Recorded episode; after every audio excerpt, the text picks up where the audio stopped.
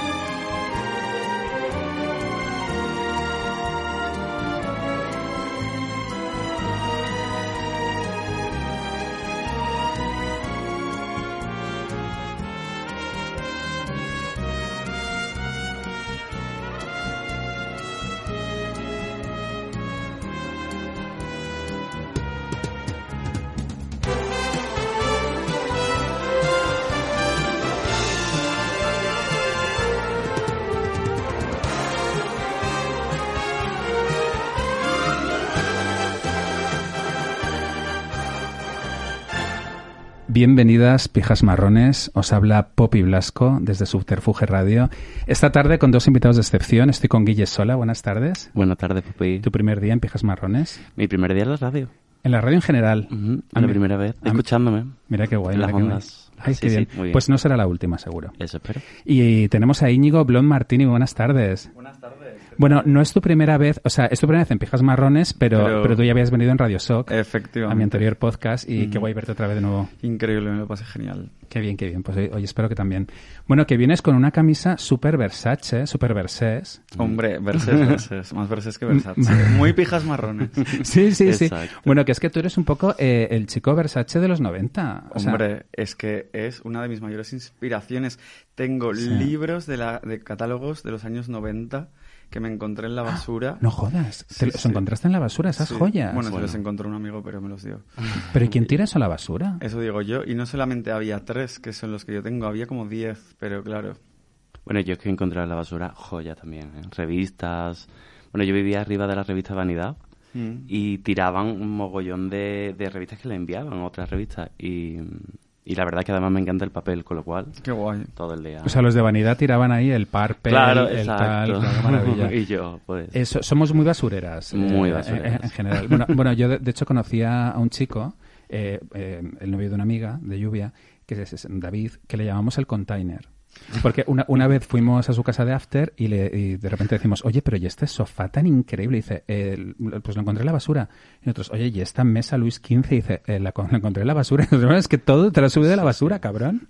Muy fuerte. Pero cosas, pero verdaderas maravillas. Joyas, claro. Bueno, eh, hoy es el especial eh, Pijas Marrones Orgullo LGTB. Bien. Y, y, bueno, tenemos mucho que hablar sobre, sobre esta Semana del Orgullo y por qué se hace y en qué consiste esto y por qué eh, tiene que seguir presente este orgullo.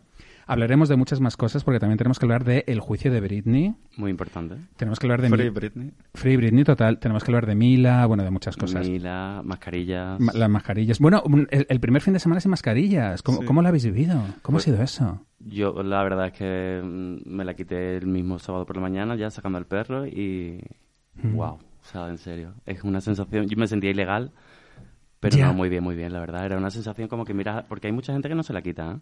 Todavía yo veo a mucha gente que está con la mascarilla, cauta, que me, bueno, bien, pero yo no, yo no, yo en cuanto he podido me la he quitado. Sí. A mí me pasó lo mismo. Yo fui a trabajar el sábado por la mañana y dije, me están mirando como un terrorista.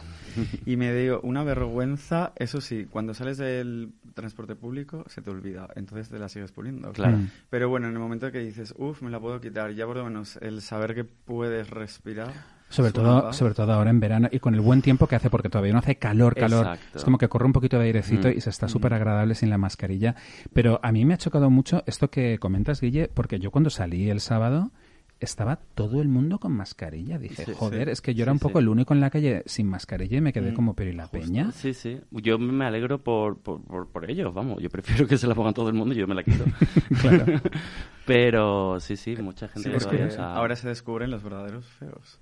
Sí, sí. Bueno, y al revés. Bueno, y al revés. Porque hay mucha gente que de repente Mm, parece normalita y, Y luego luego se quita la mascarilla y es súper guay. Claro, y yo de hecho hay momentos que lo voy a echar de menos, ¿eh? porque el momento Sí. de anonimato, gafas de sol, gorro, mascarilla y... Buah, eso, o cuando eso te sale algún grano, o cuando no tienes la cara como para Claro. enseñarla. Total. Mm, Sí, pero ese punto anonimato mola mucho. Mola mucho, Sí. sí.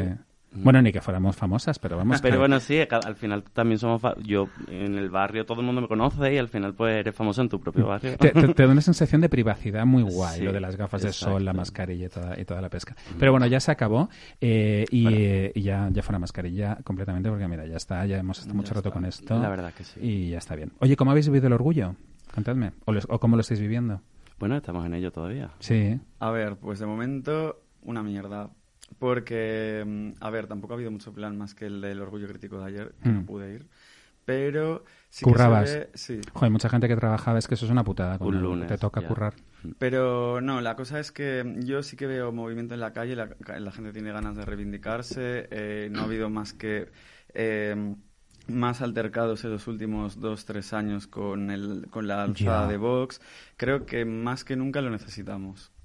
Sí. O sea, Totalmente. Y, y ahora con, con Vox que está apretando al gobierno de, de aquí de Madrid dando por culo para restringir algunas leyes, yo creo que, bueno, más que nunca tenemos que estar en la calle. Yo ayer me pasé, estuve un rato en el, ortu- en el, en el crítico ¿Qué tal? y mucho ambiente. Sí, Bastante ¿no? gente, la verdad es que sí, muy bien. Y sí, sí, efectivamente, a las barricadas todas. Claro, claro, Claro, claro. o sea- No, no, la verdad es que hubo muchísima gente. Sí. Fue una barbaridad. el Yo... más de todos. ¿Sí? De- sí, el más de todos del crítico.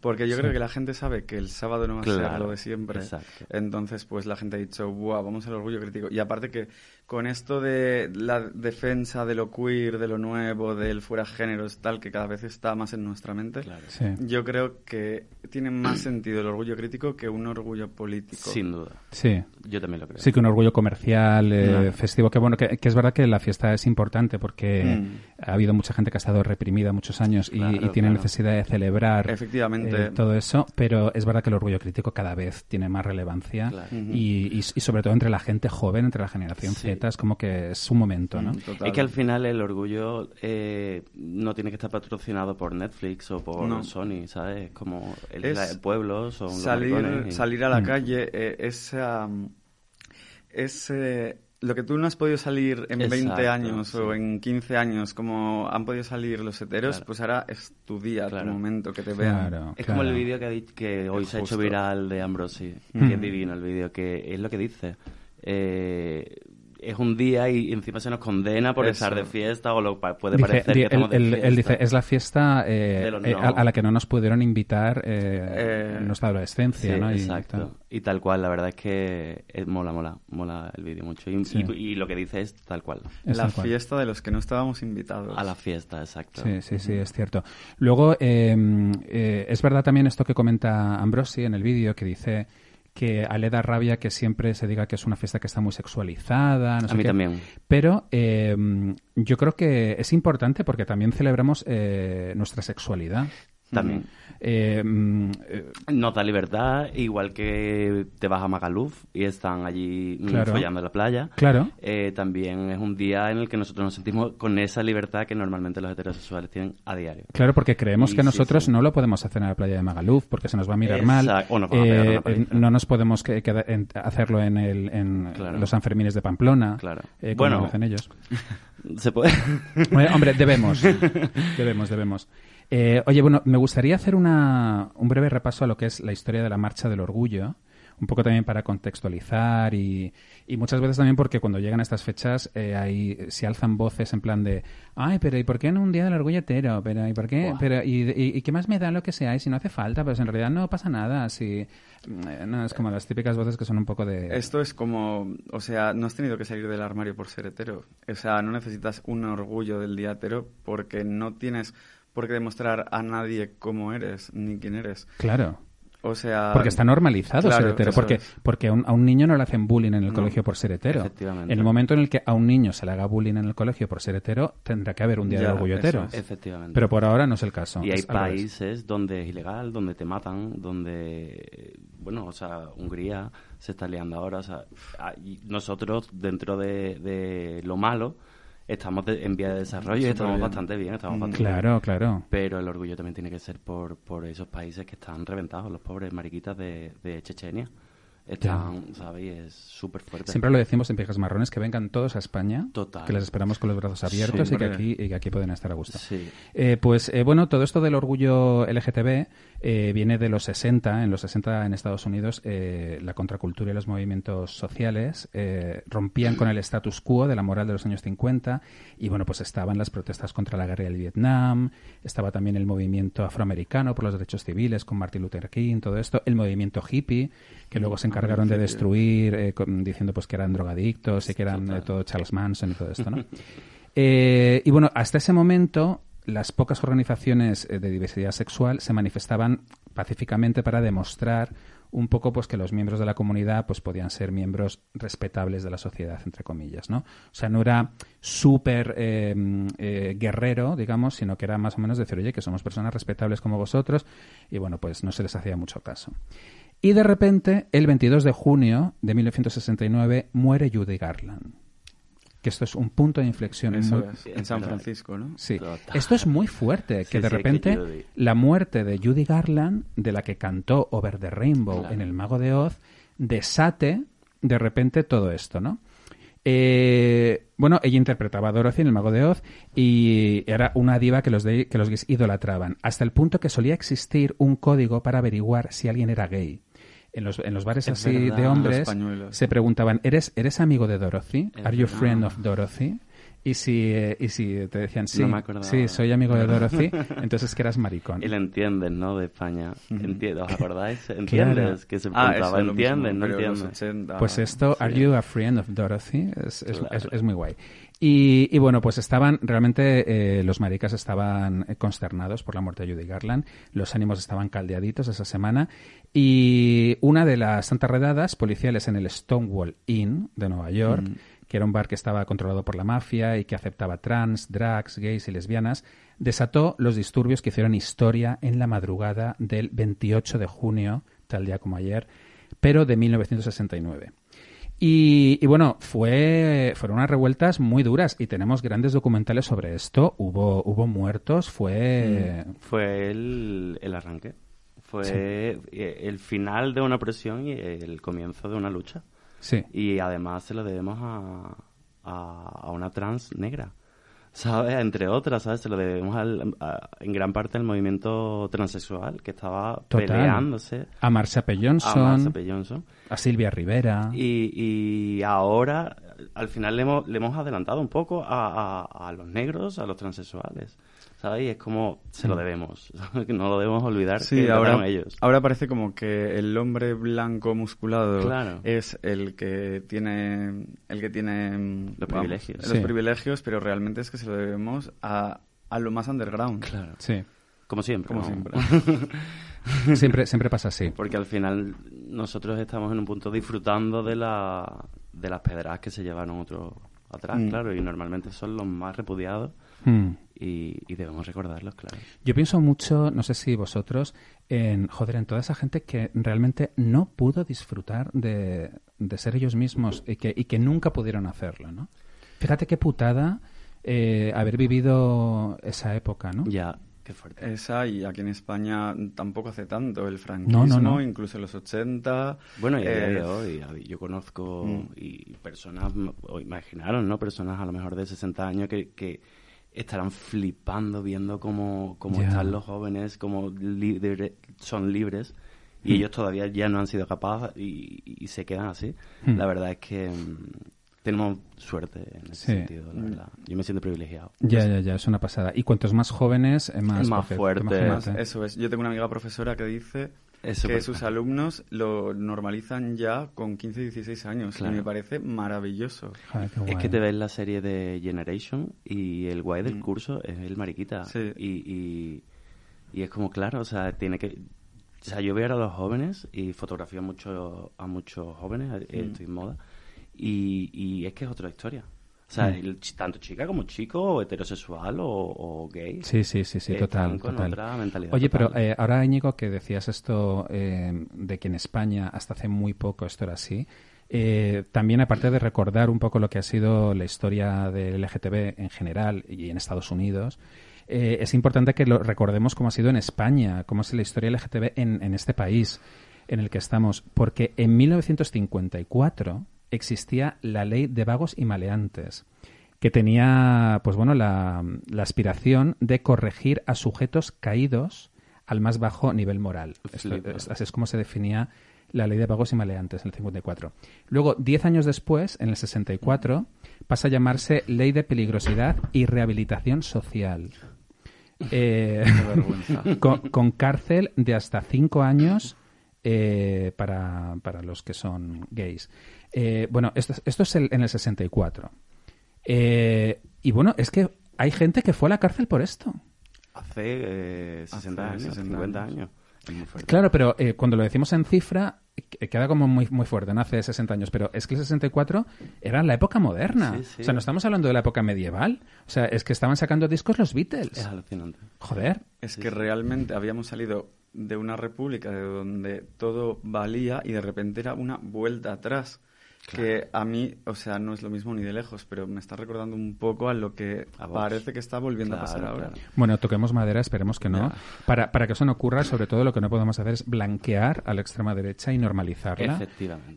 Eh, porque mm, de verdad, como hagamos eso, estamos perdidos y ahí sí que. Pero va- el- va es lo que está ocurriendo constantemente. Se está blanqueando la extrema derecha Hmm. en televisión, en prime time. eh, entonces estamos en un momento en el que no, yo ya no sé muy bien cómo, cómo ¿sabes? porque es que es blanquear en el momento en el que entrevistas en el hormiguero a Santiago Abascal y dice que a un gay podría tener los hijos que nadie quiere y están diciéndolo en prime time a las 10 de la noche. eh, hay personas que lo están escuchando y es que es muy fuerte y muy serio Sí. y, y no se condena. Y la gente además lo vota. Después de eso, de, ah, estado muy divertido, te mete a lo Mm. mejor mensaje en la mierda del entretenimiento y no cala.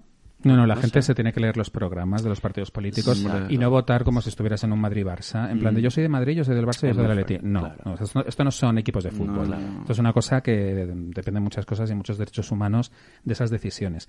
Bueno, en 1977, mil personas se manifiestan en las Ramblas pidiendo amnistía para los presos de esa ley eh, y eh, la derogación de la ley de peligrosidad y rehabilitación social. Que eso fue un punto inflexivo muy importante en la historia LGTB en En España. España fue la primera marcha que hubo realmente. Claro, claro, para sacar a esos presos de la cárcel. Eh, Fijaros lo que digo, a esos presos de la Es cárcel. muy fuerte. Es, es- es surrealista. Luego, un año después, en el 78, se retira eh, la homosexualidad de la Ley de Peligrosidad y Rehabilitación Social. Madrid, Bilbao y Sevilla se unen a, la- a las manifestaciones de Barcelona. Empieza como a haber más marchas en otros sitios. En 1980 eh, está ya la despenalización de organizaciones LGTB, que eso también fue muy importante en España. A, a partir de ahí ya cogimos carrerilla Empezamos, y, sí. y empezamos a estar, a estar mejor y a, y a ganar derechos eh, año tras año, porque en el 84, bueno, se despenaliza eh, las operaciones transexuales, lo Ah, cual quiere no decir que hasta el 84, que esto es muy heavy, Era ilegal ser transexual. Claro, Es claro. que, perdona. Bueno, ahora, ahora tienes que estar enfermo hasta hoy.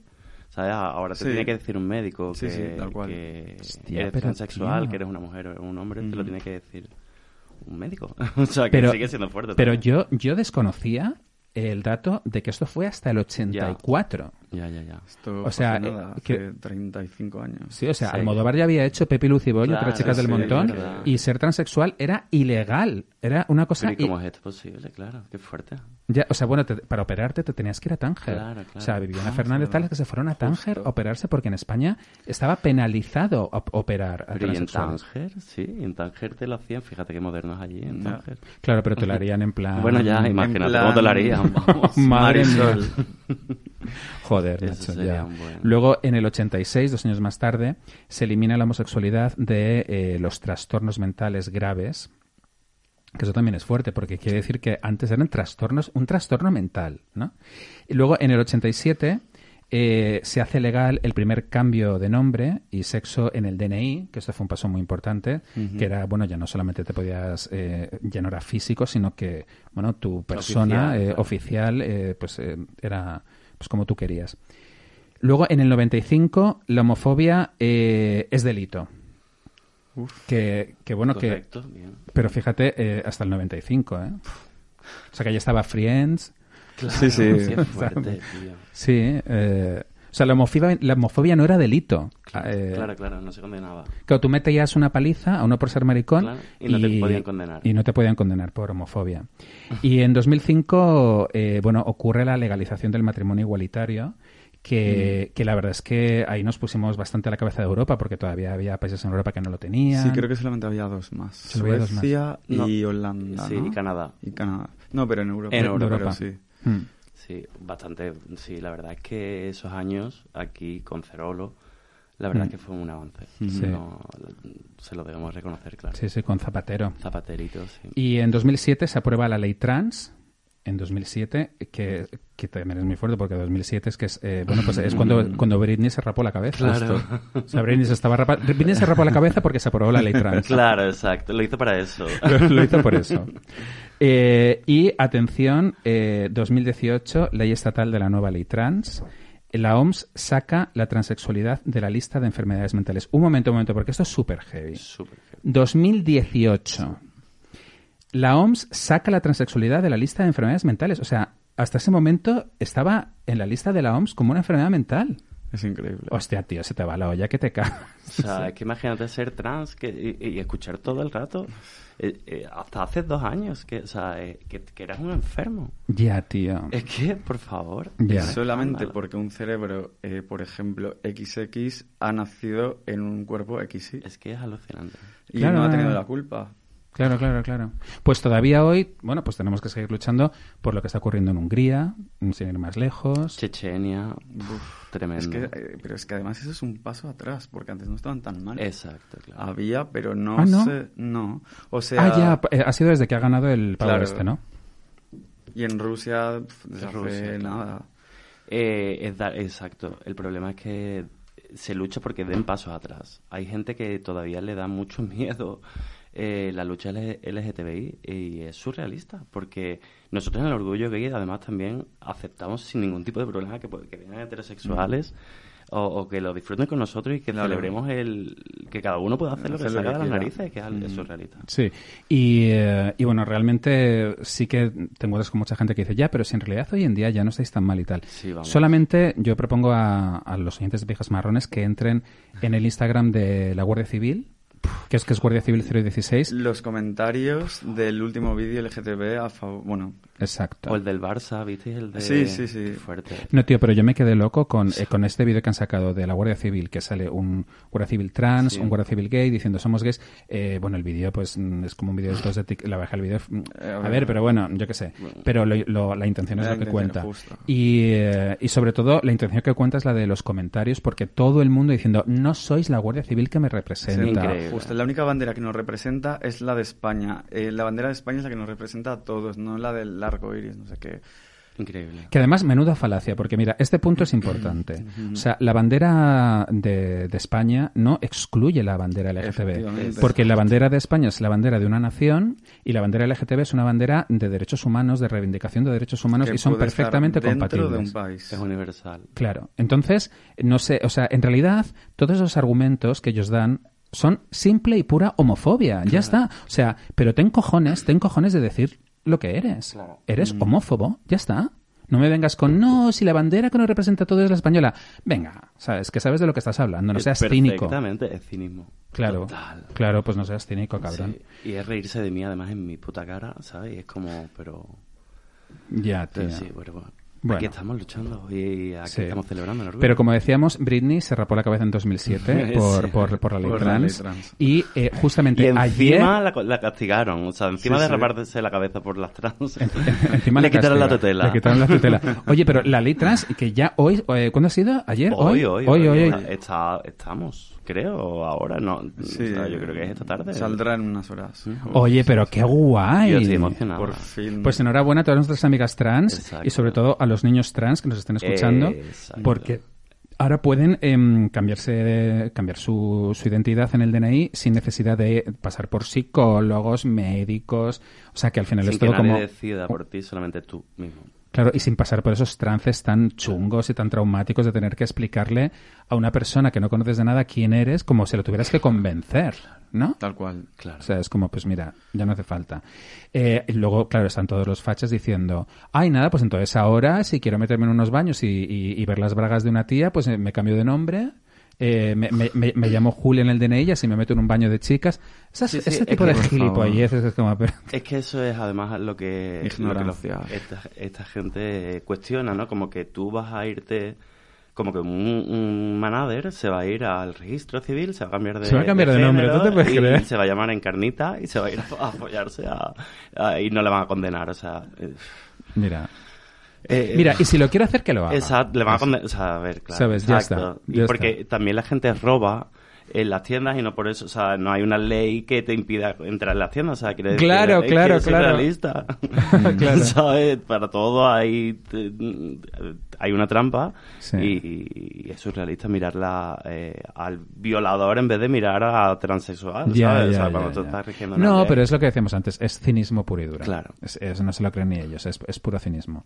Eh, oye, ¿y qué más cosas implica la ley trans? Porque no me la conozco mucho. ¿Sabéis algo más? Las eh, mujeres, las chicas lesbianas, eh, sé que ahora pueden tener las mismas, los mismos derechos, porque creo que antes no lo tenían sin estar casadas. Sé que hay algo de esto, no me he enterado muy bien, ¿eh? pero Ah, algo como de tener hijos. ¿cómo que era? puedan ser madres Sí. y porque creo que la- las mujeres lesbianas cuando tienen niños tienen que estar casados para tener la igualdad. Eh, no sé muy bien, pero, pero, Pero- sé que afecta. Pero en, a en la temas, en temas de tener hijos, pero de tener hijos con eh, Mm, inseminación artificial. Supongo que sí. Sí, creo que es con insem- O sea, sí, sí, había algo así Sí, sobre la inseminación artificial. Luego también eh, el tema de, de que se condena. Eh, eh, o sea, había algo. Ahora lo voy a mirar. Hmm. Porque había algo de que condenaban. Ahora es il- más ilegal todavía la transfobia. Lo voy a mirar. Ah, como delitos de odio Exacto, y todo eso, de ¿no? odio, claro. Qué, qué guay. Que, por cierto, se están dando un montón, la verdad, es bastante sorprendente. Cada vez más, es lo que decía antes, en los últimos dos, tres años parece que ha habido una ola, como en los 90 los skins en Sí. Azca que pegaban a todos. Sí, Es no una sé. vergüenza. Sí, sí, total. Eh, en Valencia el otro día le pegaron a un chaval. En Sí. Barcelona creo que se- Sí, por al la lado de. Bilbao también hace menos de un mes. Mm. Porque ya, eh, claro, porque de repente ese auge de la extrema derecha hace que eso en ciertos círculos no esté mal visto. o sea, Claro, que sea una claro, cosa claro. que, que se Normal. puede hacer. Eso, Entonces, claro, para, moralmente al menos. claro, pues para que no sea normal, tiene que estar penado como Ujú. delito de odio contra, o sea, eh, hom- homófobo. Claro, claro. Bueno, es que yo creo que lo está, vamos. Sí. Yo creo que, que, mm, que tú puedes alegar, tú- yo creo que tú puedes denunciar a una persona por delito de odio y no tener ni siquiera que demostrarlo, Ya. si no me equivoco. Oye, bueno, qué guay porque coincidiendo con este orgullo LGTB, eh, Miley Cyrus ha hecho un concierto qué eh, ideal. súper guay. Es que ella debería ser, debería ser presidenta del Sí, mundo, Miley sí, sí. Cyrus. Sí, sí, sí, sí. Bueno, yo la vi en el Primavera hace dos años, salió borracha y eh, fue, o sea, de los mejores conciertos de mi vida. O sea, ella era la estrella, era como la, suce- la sucesora de Dolly Parton del siglo XXI. Totalmente, Sí, total. totalmente. Y, be- y bebe también de Madonna, Sí, o sea, uf. realmente es una tipa eh, cantando, hace unas versiones de canciones Mm. que es que yo flipo, la, ha hecho la versión de Believe de Cher. Mm. Sí. es que, por favor, Joder, Miley. suena o- eh, en, en boca de Miley Cyrus, Sí, es sí. otra canción, el Believe de. Cher. Ujú. Y es una canción de repente Es maravillosa que, que redescubres gracias a Miley Cyrus, ¿no? Que Miley es, es divina. Y es un... Hace un medley de Madonna en su concierto también, cantando Express Yourself, Like a Prayer, Mm, Music. Eh, luego canta True Colors con un grupo country Eh. que conoce, que serán amigos de su padre. Es que toca es toda una maravilla. palos, claro, ella toca todos los palos, ella no, no se queda corta con nada. Y ella debería ser Joe Biden. Total. O, o sea, es que yo me pongo en manos de Miley Total. Cyrus, por favor. O sea, Sí, es que sí, sí. todo lo que lo que habla, todo lo que defiende. O de Cher, ¿eh? Cuidado también con Cher, porque creo que Cher también está todo el día además en Twitter liándola Bueno. con sus 80 años. Lo último que ha liado en Twitter Cher ha sido con lo de Britney. Ah, bueno, O efectivamente. sea, es que ha claro. sido muy fuerte Sí, cuando de claro. repente eh, ves un tuit de Cher diciendo, o sea, apoya a Britney, es muy fuerte lo que le han El hecho, que la padre. subían drogada, ya le vale al padre. O sea, además un tuit como largo, un poco como de no sé qué está diciendo. Que además es Cher, que tiene una repercusión, no es que sea alguien. Sí, sí, no, sí. no, Cher, Cher también presidenta. A Echer, mí me que como, que como decía un cartel eh, contra el tabaco, eh, que salió en el Reino Unido, decían, eh, por cada eh, cigarro que te fumas, te estás quitando eh, minutos de vida que se lo estás dando a Cher. eh. Bueno, es que la, la madre de Cher está viva. O sea, y es ma- un clon de ella. Claro, o sea, y que- parecen hermanas. Es que Cher tiene madre. Hay personas que Sí, no sí. mueren. Es como Isabel Presley, Sí. que también tiene madre. Tiene madre Isabel. Sigue siendo la madre viva. Claro, No sé, ya- porque la madre les ha dado el secreto de, Claro. de- de- de- el De- elixir de de la muerte o siento también. Si no me equivoco es Chespon, la crema de la cara la, que- la que utilizaba. ¿sabes La de? Isabel Presley era, era, era Checkpoint. La, de- Sí, la de sí. Cher no sé todavía cuál será. Bueno, pues será la versión americana a lo mejor. claro. Pues, eh, bueno, Britney. Britney. Eh, de repente, el juicio de Britney. Bueno, ¿qué ha pasado ahí? Contadme. Bueno, pues Britney hace en el 2007. eh, yo creo, o sea, si no me equivoco, ¿eh? tampoco soy un especialista del tema. Le quitaron la cuestión, tuvo problemas con su ex marido y bajo tanta presión mediática, pues tuvo un par de episodios un poco inquietantes y le quitaron la tutela de su propia vida y Sí. se la dieron a su padre. Mm. Bueno, ¿quién no ha tenido episodios inquietantes en su vida? Y nerviosos. O sea, si te están las cámaras grabando 24 horas del Claro. día, pues eh, seguro que se nos ve alguna escena en la que salimos comprando unos doritos de una gasolinera. Bueno, con 23 años, o sea, mejor que a mí no me. Uno de mis miedos era que no me pillara callejeros en un, en un botellón. ¿sabes? Claro, No, es que, bueno, miedo. vamos a ver, eh, chico. O sea, real. No sé. No, no, y entonces ella, pues claro, al ser tan mediática, y claro, es que Britney es dinero. Y su padre, pues la ve como eso, como, sí, como, un cheque. como eso, como un cheque. Entonces lleva como 15 años, ¿no? Sin tener su Mm, propio sí, justo. derecho. Pero es que eso le ha hecho empeorar, por mucho que diga Claro. que no. Mira los vídeos que sube Claro. a Instagram, que parece una muñeca de porcelana Sí, sí, haciendo... Mm. A mí los vídeos me confundieron, ¿eh? Yo debo decir que en los últimos meses, cuando yo la veía, eh, decía, a ver, esta chica no está bien, o sea, necesita que alguien la, la ayude. Pero no, no, no, después, o sea, me he dado cuenta, para empezar creo que ella no lleva sus propias redes sociales, claro. Ah. Claro, claro, todo lo que ella escribe y todo lo que ella sube... ¿Quién se eh, lo hace el novio? No, la manager, ella tiene una manager. manager que se encarga de todo. Que Madre también mía. la ha criticado. Bueno, claro, ha dicho que debería estar en la cárcel. sí, su justo. familia y su Es que la, manager. la manager debe ser como Ayuso cuando llevaba Sí. el Instagram del perro de Esperanza Aguirre. Exacto. Porque, madre mía, le hace unas cosas la manager que no entiendo nada. Claro, no, la manager es la que le ha dado, además le cambió el medi- la medicación y le han estado dando, metiendo litio. Ese, ese Es- punto o es sea, Es fortísimo. para bipolares. O sea, por favor. Sí, ese punto del litio es, es muy fuerte en la declaración, porque el litio te deja literalmente, eh, o sea, destrozado. O sea, es una cosa como que, no sé, te deja fatal, ¿no? Y a ella se lo daban, pero la obligaban a seguir actuando. Ensayar y, y actuar mm, puesta de litio.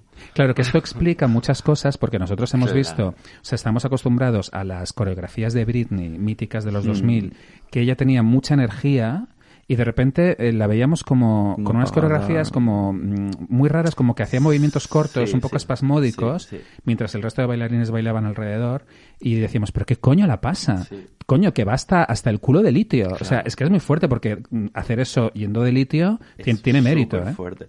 Yo creo que lo de Britney va, va a ser de los casos más polémicos de la historia de- del pop contemporáneo. O sea, Hombre. es súper fuerte. Pero ya le habían Ya. denegado su custodia el año pasado otra vez, ¿no? Yo creo que ella ha tenido lío, pero yo creo que ahora es la primera vez que, que ha hablado, que, realmente- de- o desde luego se le ha Mm. escuchado. La grabación, no sé si la habéis escuchado, es demoledora. O sea, es alucinante la- lo que Está ella cuenta. pidiendo auxilio a gritos.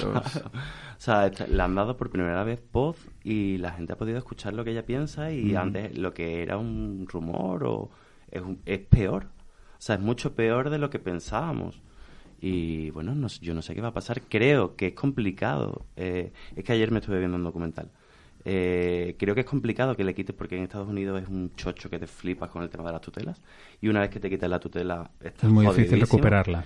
Pero que por lo menos se la quiten al padre o a alguien o quien ella decida. No sé, no sé. Hay un capítulo muy fuerte eh, de- del momento en el que ella declara que dice que la, la obligan a tener un DIU en el coño. Eso es Ah, es violencia verdad. pura.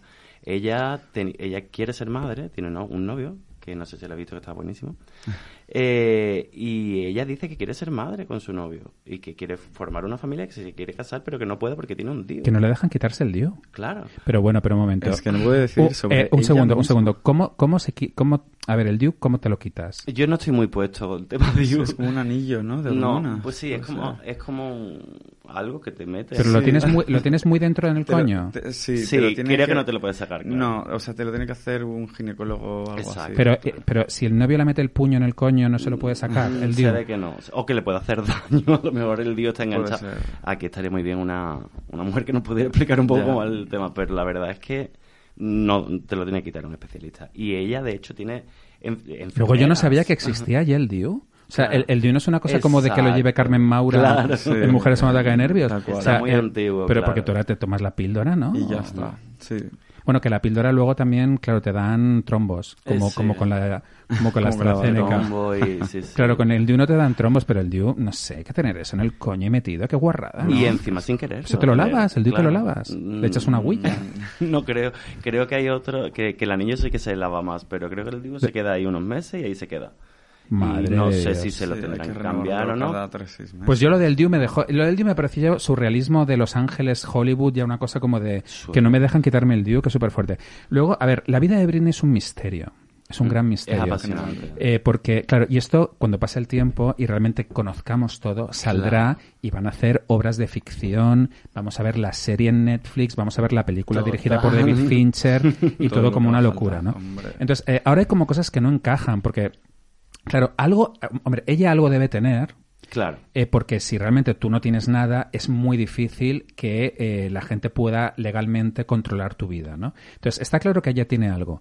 Pero aquí surge el debate de, bueno, es que yo tengo derecho a tener bipolaridad Claro, salud mental. y ser una persona independiente. Claro. Porque eh, yo tengo amigos, bueno, y amigas bipolares y, y llevan su vida. Hay- Que hay medicamentos para Eso ello. es. Claro, El- entonces, el claro, entonces el problema es que eh, tus- tu, tu padre o quien sea, o tus managers o tal, se aprovechen de una enfermedad mental para quitarte la, la custodia, chantajearte con ciertas cosas, obligarte a hacer otras. Entonces, este es el problema del que hay que sacar a Britney. Mm. ¿Sabes? Porque, porque no está loca. Eh. ella tiene, ella tendrá algún, algún problema mental, pero que se ha multiplicado por todo lo que le están dando, por lo que le están obligando a hacer. Claro. Ella no puede votar, ¿eh? Ella no, no, no, puede... no puede votar, es que es muy fuerte. Y ella está Que no puede votar. No puede No puede votar. votar. Y- Pues mira, mejor porque hubiera votado a Trump. Ya, mejor, a- a- mejor que no pueda votar porque hubiera votado a Trump. fijo. Sí, Vamos. sí, Hombre, sí. hombre. es Y cierto. ella re- está recibiendo una paguita de 2.000 euros Claro, al mes. claro, Con todo lo que tiene. Está en una Pero, jaula bueno, de pero, sí, oro. pero cómo, pero increíble. sí, ya es muy-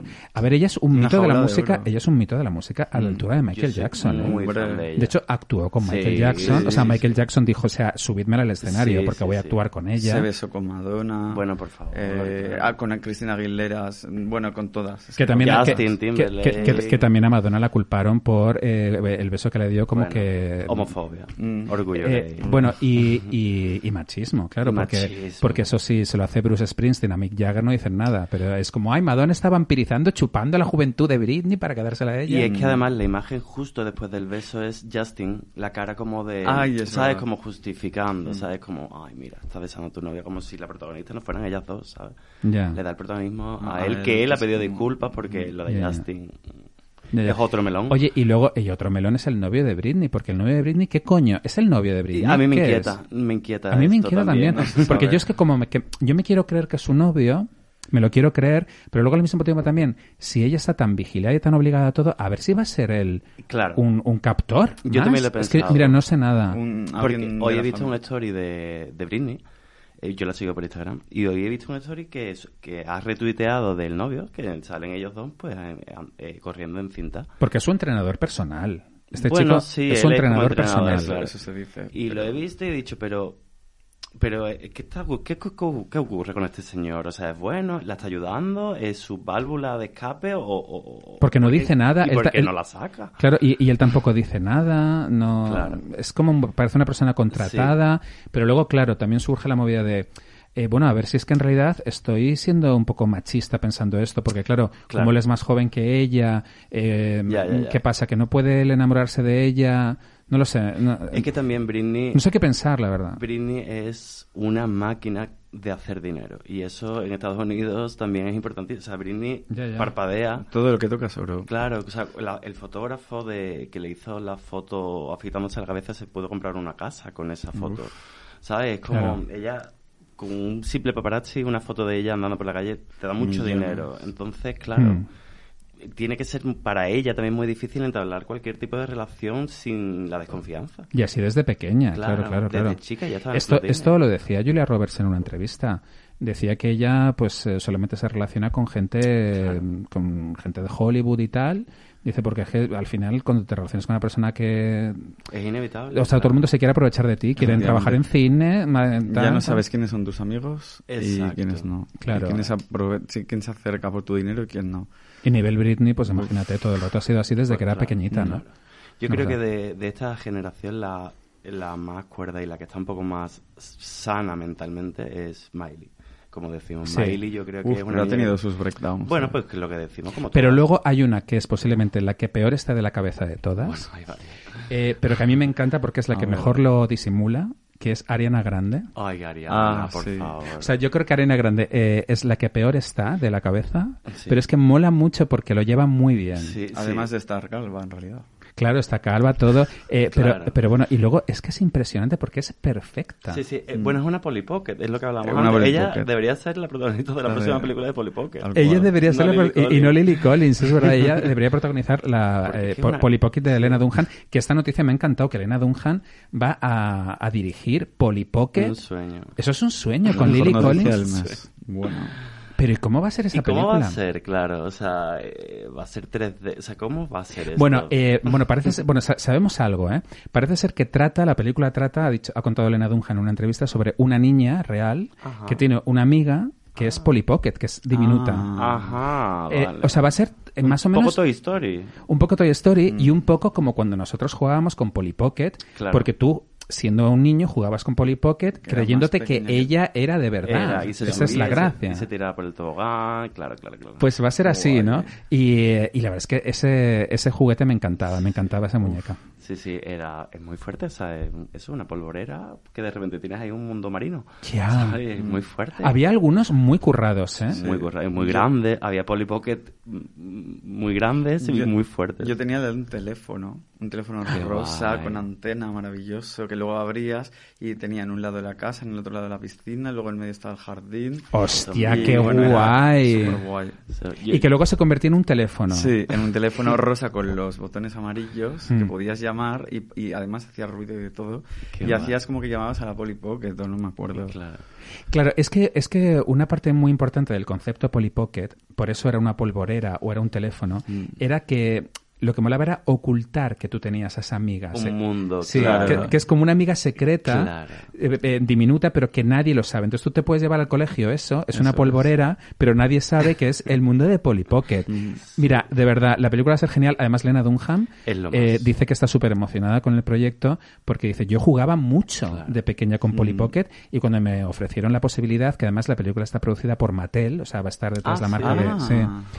Dice, es que dije que sí corriendo porque ya, qué ganas, qué ganas. A mí, Lena, me, me gustó mucho la serie, me gustó Girls mucho. Hombre. Y el libro que sacó me gustó también, me entretuvo. Sí. Y ella me gusta, me gusta, me gusta su mensaje, me gusta, me gusta mucho ella. Ay, ella, es, claro. ella es maravillosa, ella es Es maravillosa. Y Girls, bueno, es que Girls es una de las series más Sí. alucinantes. Sí. Eh, de hecho, siempre era una serie, porque claro, fueron eh, bastantes temporadas, no sé si, cua- Seis. cinco o seis. No, cinco, Cinco, cinco. cinco, Sí. Y, eh, y recuerdo que cuando llegaba una nueva temporada, la segunda, decías, no van a poder mantener Eh, el nivel y- de la primera. y Y, lo lo superaban. Y la última fue Sí. alucinante. Y siempre tenías muchas ganas de decir, bueno, a ver, esto va a bajar.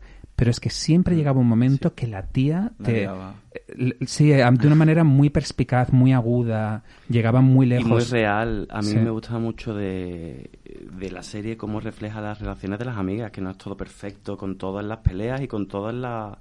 Que al final la- los caminos de la vida son diferentes, así, más o real, sea, claro. Hmm. Y sí, sí, me marcó, vamos, fue una serie que me gustó mucho, que seguí desde, además desde la primera temporada, no fue una Sí. serie que cogí y me la vi entera. y que ha marcado fui- una época absoluta Sí. y, y luego yo creo que también en, en esta nueva ola feminista ha sido determinante Uf, sí, ha sido- porque porque Sí. todo venía de Sexo en Nueva York Sí. Hombre. y, y- y- y las mujeres y, mm, occidentales creían que Carrie Bradshaw era el icono Claro. y de repente llega, llega Lena. Dunham diciendo voy a poner orden aquí Claro, estas mujeres también tienen sus imperfecciones Claro, y claro. no todo el grupo de amigas es perfecto, Claro. ni vamos. ni estamos todo el rato comprándonos zapatos Claro, Manolo, Manolo Blahnik Claro, o la amiga rubia, la- el personaje, no recuerdo, el amigo de, la amiga de Hannah, o la otra de las protagonistas, es muy imperfecta y muy punk. O sea, la verdad es que están muy bien definidos los personajes qué bonito y me gustó mucho, sí. Hay, hay, hay un capítulo que a mí me encanta en Girls, que es este en el que eh, aparece Patrick Wilson, el, el actor Patrick Wilson, que se- es como que ligan. Ella ella llega con un pijo así guapísimo. Ah, el del apartamento. Y, y le lleva a su favor, apartamento sí. y, y de repente, tío, va ella Es y dice, mira, ¿sabes qué es lo que pasa?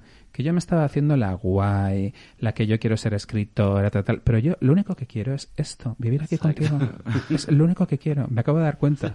Y es que es, eh, era- Sí, y- sí. y es tan rompedor escuchar eso en boca de Elena Dunham y que y de repente pues como que él claro se queda como diciendo pues va a ser que no oye por cierto me tengo que ir a trabajar si quieres quédate tranquilamente y el final del capítulo es ella sacándole la basura a él Sí, sí, es increíble. al contenedor La ama de casa que ya se quiere quedar. Tan real, de es que una es tan más. real. y, y ella medio en pelotas por Nueva York con un calor que te cagas bueno es que es todo increíble Eh, también un Nueva York que no habíamos visto antes Exacto, sí. porque estábamos muy acostumbrados a, a ese Nueva York que a mí me encanta de las películas de Woody Allen de- todo esto eh. más, claro. Este era más... Más el Greenwich Village. sí. Sí, y, y bueno, y también eh, mostraba mucho esa parte de, de Brooklyn, ¿no? y Mm, todo esto, ¿no? Más hipster, Sí. cafeterías. Justo. También la, la pelea de la cafetería hipster, que po- el chico que tiene su propia cafetería Sí. y le ponen la otra hipster, eh, está muy bien planteado. Por todo. favor, qué fuerte el capítulo en el que Marnie, la, la, Marnie. la- la amiga pija así guapita, El vestido rojo. se reencuentra...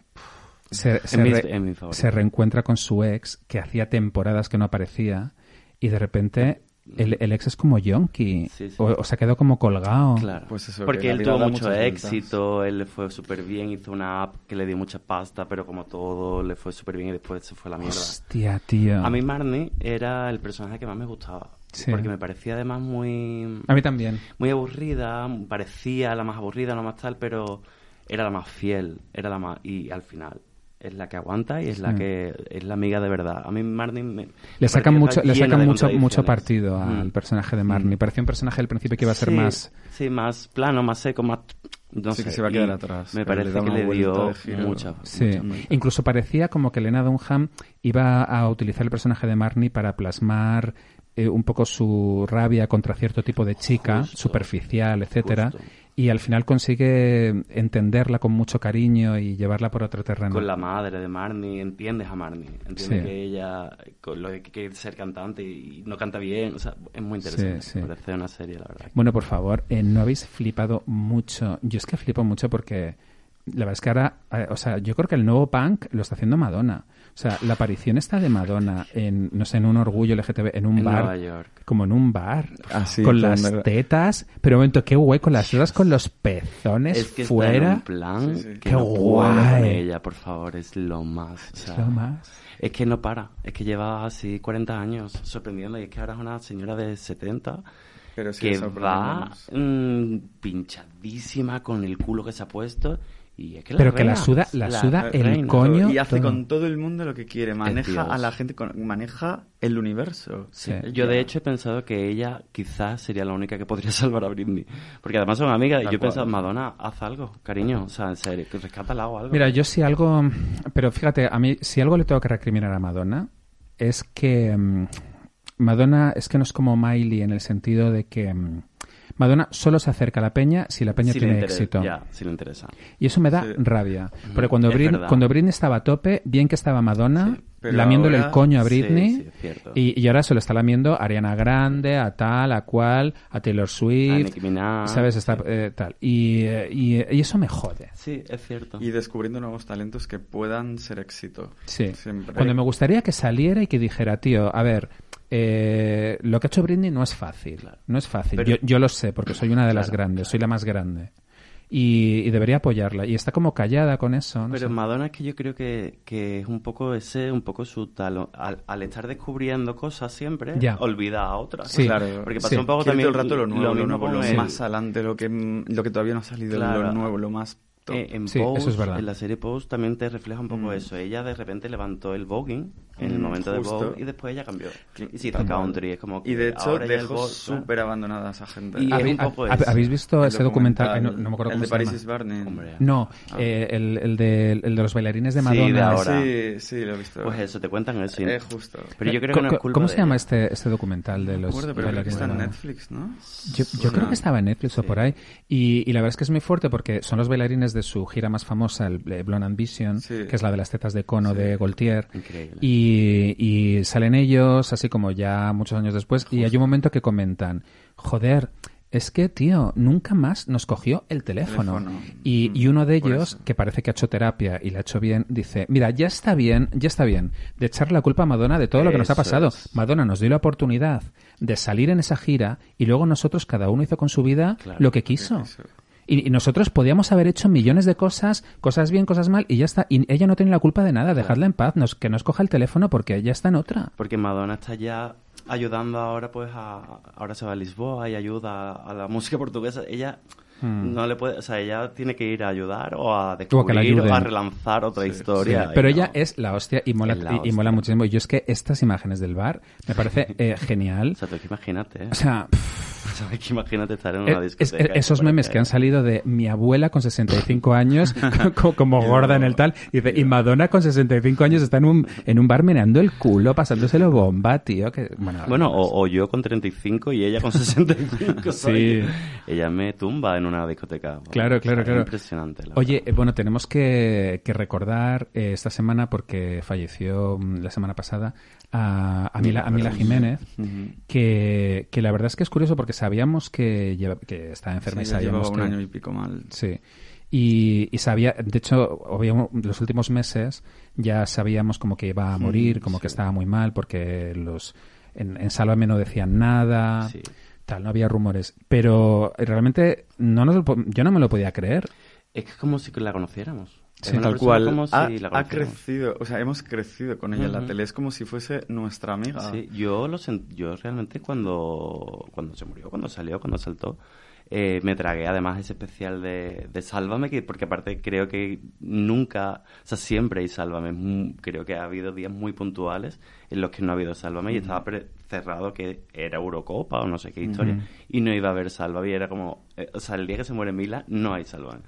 Ella era puñeteraza para esto. Y, Pero hubo. Y hubo, hicieron un especial y yo Mm. lo- la verdad es que lo sentí mucho, me dio mucha pena. Ese especial de Sálvame eh, me encantó porque era, era un funeral. Sí, era un funeral. sí, un pero, pero, pero es como tiene que ser un funeral. Sí.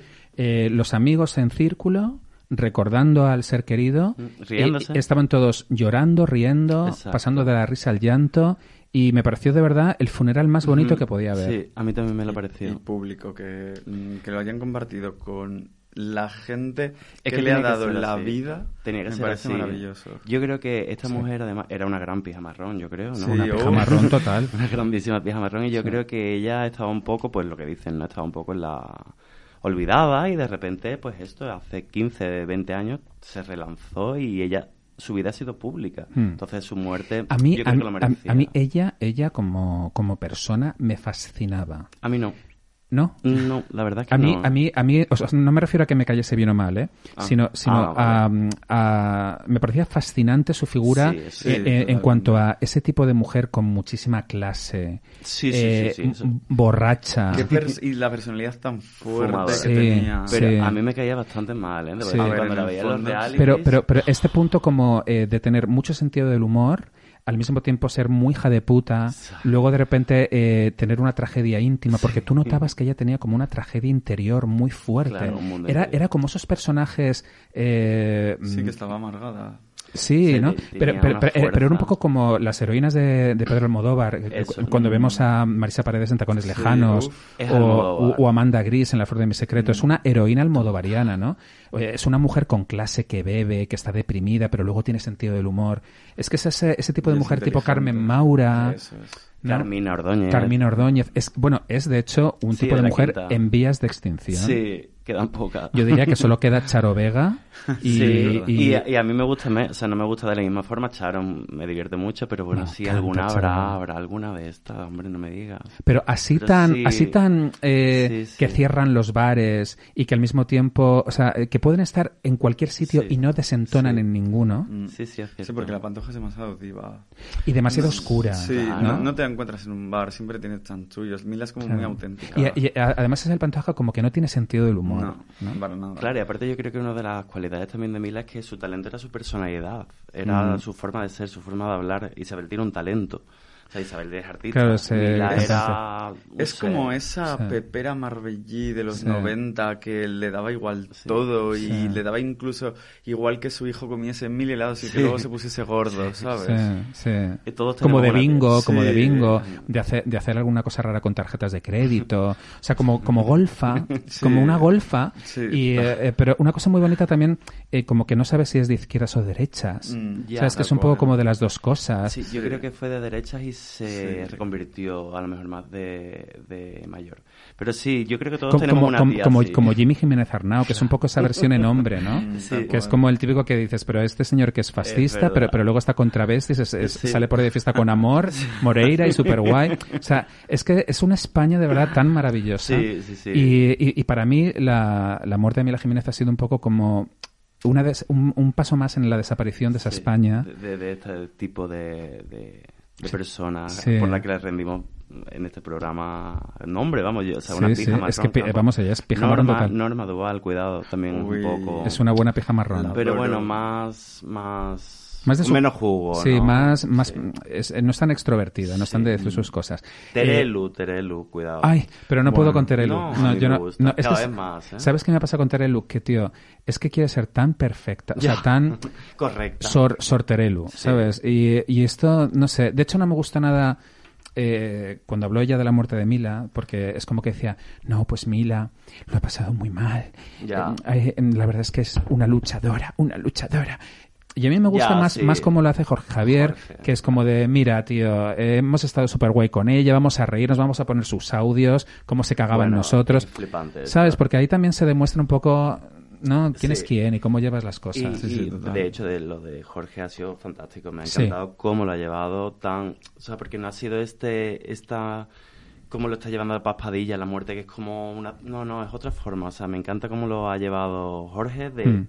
Pues eso, la- enseñando los audios de, de Mila, Sí. de su amiga que se acaba de morir. Sí. Y yo, y, y- y- y, tío, yo viendo a Jorge Javier intentando mantener la compostura, Increíble, sí. eh, me doy cuenta de lo mucho que la quería. Mm, exacto. Porque, porque yo creo que al final la gente que más te quiere es la que, la que realmente... La que te dice las cosas a machete, la Sí. que eh, te lo dice de verdad. No Sí. sé. Y él hacía el programa por ella. Sí. Y no quería... O sea, sí, sí, yo también lo pensé. ¿Verdad? Sí. Y, y- y no, no la se le dice, ay, yo estoy muy Sí. afectada, chica. Yo qué sé, pues eh, por el recuerdo de ella, estate, venga, para adelante, ¿sabes? Porque. Porque no sé. Mila además era así, o sea, Claro. Mila era punky, Mila era... No, no quiero que todos os pongáis a llorar, o sea, no, no, no me lo imagino así. Era una pasada, era una Ujú. pasada. Sí, Eh, sí. Y hablando de esa, eh, de Mila, esa anécdota tan guay que tiene de pija marrón, la hemos contado alguna vez en el programa, es muy guay, que es, eh, resulta que Encarna Sánchez una noche se la intentó follar. Eh, esto lo contó ella en Sálvame. Y, y dice, pues, y bueno, eh, yo le dije que no, porque que no, que no, que no, que no encarna y tal. Y nada, me fui a la cama a dormir y por la mañana me desperté y encarna había puesto sobre mi cama, cuenta ella, eh, tres abrigos de bisón. Me había cubierto con abrigos de bisón. O sea, es como si fuera un mafioso maravilla. italiano. Es que encarna. Favor, es que Bueno, Encarna bueno, era una cosa... Joder. Me hubiera encantado vivir en, en esos tiempos, me, me hubiera encantado que ella estuviera viva ahora y, y con sal... Bueno, sería una cosa impresionante. Encarna. Tan Sí. fuerte, Encarna. Ya, tío. Tan fuerte. Joder, qué bestia. Yo la controlo muy poco, ¿eh? pero me consta y por lo que he visto de ella, pues en la época del tomate o en Salva, es- era tan fuerte. Mira, y fíjate, antes que hablábamos del orgullo LGTB, eh, lo cierto es que mm, eh, un- ella vivió una, una etapa terrible también, donde ella tenía que ocultar que era lesbiana. Y, y esto yo creo que a ella la, amar, eh, la agrió mucho el carácter. Claro, o sea, si ella realmente podía haber sido libre, no, no hubiera estado tan preocupada por el que dirán. ¿Sabes? que Sí, totalmente, claro. Al final, cuando tú vives frustrado, eh, lo reflejas, se ve. Efectivamente, y lo pagas muchas veces con los demás. Y sobre todo con los de tu propio colectivo, Eso es. porque si tú eres una bollera que no puedes decir y ves a unas bolleras libres, te frustra y las insultas. Claro. Que pasa mucho con los... le hubiera, manaders le que hubiera no- gustado tanto Encarna eh, ser Sí. una generación Z de ahora. Ser Fíjate chelo, qué bien, ¿no? Ser chelo, García ha, ha nacido en la, en la generación equivocada. Sí. que haber nacido más tarde. Sí. Sí, todos los todos los, los gays, de, to- toda la gente LGTB ha naci- eh, nació en la generación equivocada. Mm. Imagínate a Lorca Incluso ahora. posiblemente nosotros, fíjate lo que te digo. Sí, Ya. claro. Mm, Pero sí. eso, imagínate a Lorca ahora, por favor, estaría flipando. Estaría súper feliz. Ya. Ya. Habría que descongelarles como Sí. a Walt Disney. es que tendríamos que tenerles en ca- con cabezas como en Futurama. O sea, esas Y luego cabezas ya- que luego que- Claro. que, Sí. pueden hablar y que tienes como un consejo de sabios. O sea, poder ir a la cabeza de Lorca Claro. y que Lorca diga cosas. Y que nos, que nos explique, que nos cuente. Claro. ¿Dónde está? Bueno, para, para empezar tenemos que saber dónde está, claro, el pobrecito mío que lo tiraron a una cuneta. Mm. Hay un capítulo del Ministerio del Tiempo de la última temporada que le hace una oda. Que escucha a Camarón, ¿Ah, sí? ¿no? Claro. Sí. Yo he visto el vídeo. Como que lo deja vivo. Ah, sí. Mm, bueno, Claro. Qué bonito. Yo he visto una escena muy bonita de ese capítulo que llevan a Lorca a escuchar a Camarón, porque Camarón y Lorca no coincidieron en el tiempo. Ah, claro. Pero la leyenda del tiempo, el disco de Camarón, son poemas de Lorca. Ah, y seguro que le horrorizaron a y Lorca. entonces Diría, se, qué ve, horror. se No. ve se ve a Mm. Lorca supuestamente que está vivo escuchando su música en Camarón entonces ¿Y le es muy gustaba? Sí. claro es una emoción yo he visto el vídeo he visto el clip de Sí, y es como dice, bueno, pues ya, ya me puedo morir tranquilo. Sabiendo, porque claro... Cuando, cuando sabemos que en realidad Lorca hubiera dicho ya me puedo morir tranquilo al ver a Leticia Sabater o algo así. por favor O sea, ve a Leticia Sabater con sus abdominales de, de Cantando estos. pepinazo. Claro, el, pe- bueno, el pepinazo. Y entonces Lorca diría, ya me puedo morir tranquilo. exacto somos libres Somos libres. España llegó al punto que yo quería. claro Ya o sea, está. si Leticia Sabater puede sacar el tema del verano Claro. Mr. Policeman Claro, coño, claro. es que estamos bien es que nos va bien y somos Total. libres Oye, eh, Íñigo, ¿conoces las fotos de Guille? Sí.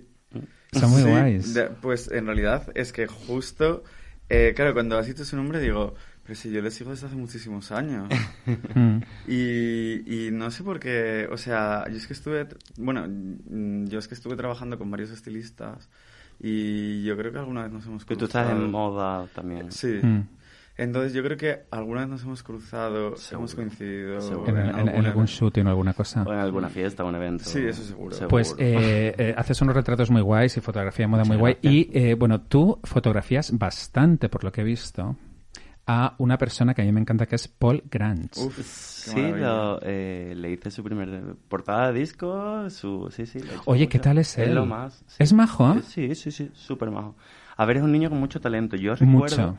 La primera vez que veo a Paul Grange, eh, yo no, él, él es ganador de Factor X. Sí, sí. Y yo no... Ah, veo- ganador, ganó, ganó. Ganó, Sí. ganó. A mí en Factor X me flipaba. Yo no lo vi, yo soy- la primera vez que le vi no di crédito, me encantaba todo La lo que hacía. audición. Yo vi una audición de él, después en YouTube, donde cantaba en francés y dije yo, madre mía. Sí, sí, sí, sí. Este Sí, niño como canta, las caras que pone, es muy expresivo y... y Es una muy- estrella. Es una estrella, exacto. Es una estrella. Eso es lo que te puedo decir de Paul Grange, o sea, soy súper fan. Me encanta cómo canta. Sale en la última temporada de Élite, Ujú. creo. Yo no la he visto. ¿Qué tal? Uf, yo creo que me quedan uno o dos capítulos y es solamente muerte y sexo, pero sobre todo sexo. Muy bien. fuerte. A ver, a mí la verdad, a todo el mundo la está criticando, pero a mí me encanta. Mm. Solamente Y- y por él fe- verle y él a- fenomenal, ¿no? Él, sí, él, uf, de los mejores. Él y Manu Ríos, uf, madre mía. Qué guay. Solamente lo veo por ellos, casi. Ya. Yo, yo esta última no la he visto. Yo creo, yo creo que Paul Grange, la próxima vez que le hagas fotos, dile, mira, Paul, Vale. mm, aprende inglés, o sea, y vete. O sea, vete, pero Habla porque inglés, yo creo. Bueno, él es, eh, fran- medio francés. francés habla perfecto. Y inglés, medio seguro. Pero este, este medio chico se tiene no, que ir. no, fran- de padre francés o de madre francesa y de madre o padre español. Hmm. Ah, O pues, sea, él, él es absolutamente bilingüe. Se tiene que ir fuera a hacer cine, o sea, se tiene Sí. que ir a Hollywood a Mm. esto, porque de verdad, este chico. Y sea, además es un tío que lo tiene claro. O sea, eh, de- yo, bueno, eso, yo lo, lo hice recién salido, su primer disco, su primer single. Hmm. Y claro, estaba empezando un proyecto y el niño sabe lo que no quiere y es muy difícil ver, o sea, cuando ves una cosa así. Mm. Y Muy ya- importante, más que saber lo que quieres, porque en realidad nadie no sabe lo que quiere, saber lo que no quieres. claro. Eso es. Y la verdad es que me llevó fenomenal y es, es muy majo, la verdad. Qué guay, qué guay. Y ahora viendo que lo está petando, que ha entrado en, entrar en la vorágine élite es ya global. De hecho, yo supongo que será global. La verdad es que sí, sí. Sí, sí, sí, no, no, no, yo quiero verle en, en Hollywood ya. Y eh, a quien no le has hecho fotos, Guille, es a José Luis Moreno, ¿verdad? Ay, por favor, ojalá. Ahora creo que le van a hacer hoy fotos policiales, ¿no? creo que le van a hacer las fotos policiales. Joder, ¿se las podías hacer tú? Pues sí, yo eh, las metería directamente en mi, Claro. carpeta celebrity. Claro, claro, claro. Eh, por favor, pero ¿cómo es ese personaje de José Luis Moreno? Es que es tan fuerte. tan Eh, eh, que, eh, tú, tú, Íñigo, no, no, no te tenéis muy pillado quién era No, José Luis no Moreno, porque bueno, es, es como de otra generación. Bueno, pues es, es un personaje fascinante porque él era ventrílocuo. O sea, es que él tenía muñecos eh, en, en plan eh, Rockefeller, Sí, Rockefeller, ¿no? Macario. Él- él- él- Macario, Macario. Es como que en los 80 había dos ventrílocos en España. Mari Carmen y sus muñecos sí. y José Luis Moreno. Mm. Y eran como, como enemigos. Era que competían. Ah, ¿sí? Sí. Ah, tampoco Eh, sabía yo- yo. y, Bueno, y claro. entonces tú eras o de, o de Cristina Aguilera o de Britney, eras o de Burger o de McDonald's, y eras o de María... eh, María Ma- José. Ma- no, María Jesús es No, acordeón, no. Ma- Mari Carmen y sus muñecos o José Luis Moreno. Y, y de repente, de la nada, José Luis Moreno empezó a correrse la voz de que tenía un imperio financiero, Mm. o sea, que tenía como mansiones de Versace, eh, además donde, te- donde sí, tenía sí. chaperos rusos, todos en, en tanga. Qué maravilla. Sí, no, no, una maravilla, una maravilla. Entonces él, él bueno, él fue productor muy importante de televisión y tenemos que decir que le debemos una de las series más maravillosas de España, que es Aquí no hay Sí, quien Que viva. que nos representa. O sea, esa Buah, serie ¿Cómo es posible que tiene siga cada personaje que nos representa a cada uno en la sociedad. Pero que la Increíble. gente sigue Pero ¿cómo lograron eso? Yo lo sigo viendo para comer, para cenar, para quedarme dormido. Yo me sé los Es guiones increíble. también. Lo, de- lo dejé eh, hace unos... O sea, me veo ahora un capítulo perfectamente, pero la Un abandono un poco, pero clásico. la he visto tantas veces que ya, Mm. claro. Una referencia. Es ¿Dó- ¿Dónde está ahora? ¿En Prime? ¿O dónde? Eh, creo que sí. Creo que está en Creo Prime sí, ahora, ¿verdad? sí. Bueno, bueno, mira, luego en cuanto llegue a casa me la pongo Sí, otra es vez, que es capítulo. el guion de esta serie, cómo están los personajes, es Qué acojonante. Creo que es tapiz, de las mejores qué series tapiz social y qué Mm. locura. Pues él produjo esto. Pero bueno, el caso es que nadie entendía muy bien de dónde sacaba él tanto dinero, porque claro, siendo ventrílocuo, a ver, él, él una- eh, trabajó mucho, pero dices... Ya, la Es- televisión tampoco da claro. para tanto. Y, y esto que, que pensábamos nosotros de no entendemos nada, tampoco lo entendía la policía. Entonces, entonces resulta que la policía en secreto lleva años escuchando llamadas, mm, vigilándole tal y cual, y hoy han dicho, hasta que hemos llegado, ya tenemos lo que queríamos. Y A la trena. Y a la trena. Porque es como que, bueno, eh, tenía como mogollón de empresas con las que blanqueaba, ¿sabes? Como una, una idea de olla. O sea, mm, incluso posiblemente Aquí no hay quien viva se hizo para blanquear. para blanquear. ¡Qué, qué maravilla! Sí, sí. gracias. Por favor, gracias al blanqueamiento. Además, hace cuatro, cinco o seis años entraron en su casa y le pegaron una paliza y le Sí. robaron tal. Y por lo visto todo esto va relacionado. O sea, eran gente que estaría Sí, que pidiendo debía su dinero. dinero, o- la Adem- mafia. que estaría jus- creo que estaba justificado. Además, le, vamos. le dieron con un martillo Sí, en la cabeza. sí, bueno, sí, mira, sí, unas sí. Tranquilamente cosas. podría haber sido un chapero de estos. Claro, también. Sí, fácil, sí. fácil. Sí, sí. Hay, hay, un, hay un actor, el que hizo de Paquirrin en la serie... De Paquirri, no de Paquirrin, en la serie de La Pantoja. Mm. Hay este actor guapísimo que es que ha salido como en muchas series. Antonio Velázquez. Sí. Él fue mi vecino de puerta durante Ah, cuatro sí. años. Sí, sí. Que él, él sale en 30 monedas de, Sí. Ah, de Alex de la Iglesia. Es, El es novio, el, ¿no? el novio pijo. Eh, pues resulta que él hizo una serie de José Luis Moreno y él cuenta que de repente un día llega José Luis Moreno y le regala una Harley Davidson. Uf. Y que él, y que él dijo, eh, mira, de verdad, lo siento mucho, pero es que no la puedo aceptar. O sea, no la puedo aceptar, tío. O sea, ¿esto qué coño es? Ya. O sea, ¿cómo viene este señor y te regala una Harley Davidson? Claro, eh, por- por- por- porque tú qué crees que querría, claro. O sea, eh, Pues- pues comerle el rabo. Claro, exacto. Eh, pues me parece bien por Antonio. Bueno, no, ya no sé ni qué pensar, ¿sabes? Porque si me da una Harley, pues mira, yo... Luego, a lo eh, mejor me lo pienso. luego es que este chico era un actor serio, él quería ser actor y ha seguido no, trabajando un montón que- de actor y era como, mira, tío, de verdad, es que no, no, no, esto no vayas por ahí. No, no, no. no. Claro, una maravilla, una un, matri un matrimoniadas. Muy bien. Un matrimonio. Claro, es que también era el productor de, de matrimoniadas, creo. de matrimoniadas, que era Sí, esta- y esta noche serie. de fiesta, que no se nos olvide. noche de fiesta, Con, con esos desfiles de, de bikinis y de bañadores y de... Historia de la televisión. Historia de televisión. Bueno, eh, historia de televisión, esto ha sido historia de, de la radio, este especial LGTB. Eh, no os lo vais a creer, es que hemos, Ya. hemos hecho una hora ya. ¿En serio? Bueno, ¿En más de una hora, nos hemos pasado de tiempo. Madre mía. Pues mira que siempre escuchaba esto y, y decía, ah, pues será una frase hecha, pero se me ha pasado volando. Sí, ¿Ah, sí, que sí? Total. Para que veas, ¿eh? Para que veas. Bueno. Oye, pues ha sido un placer teneros. Un placer a Íñigo, bueno, espero que repitas más. Cuando quieras. Genial, sabes. esta es tu casa. Y Guillosola, lo mismo digo, esta es tu casa, pijas marrones. Oye, bueno, ¿qué pico tienes? Yo ya lo avisé, vamos, yo no soy una persona... Y además, ante el nervio, hablo. Muy bien, muy bien. Oye, me alegro mucho de teneros aquí y feliz Semana del Orgullo LGTB y nos vemos otro día. Chao. Chao. Adiós. Da, da.